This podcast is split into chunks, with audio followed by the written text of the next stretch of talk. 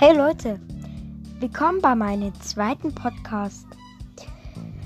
Heute geht es um Coronavirus.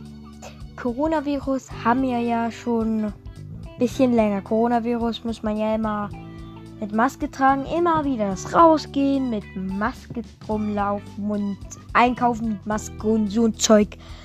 Blödes Coronavirus. Aber es ist auch wichtig, dass wir das Coronavirus auch besiegen können.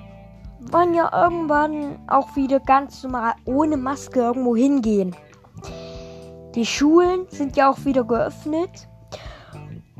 Und da, und da sind nach den Sommerferien von der Schule sind das dann nur noch die Schulen wieder normal. Die Schulen sind nach den Sommerferien endlich wieder normal. Aber jetzt ist ja hier alles noch Zeug und Zeug und Zeug und Zeug mit dem blöden Coronavirus. Niemand mag Coronavirus.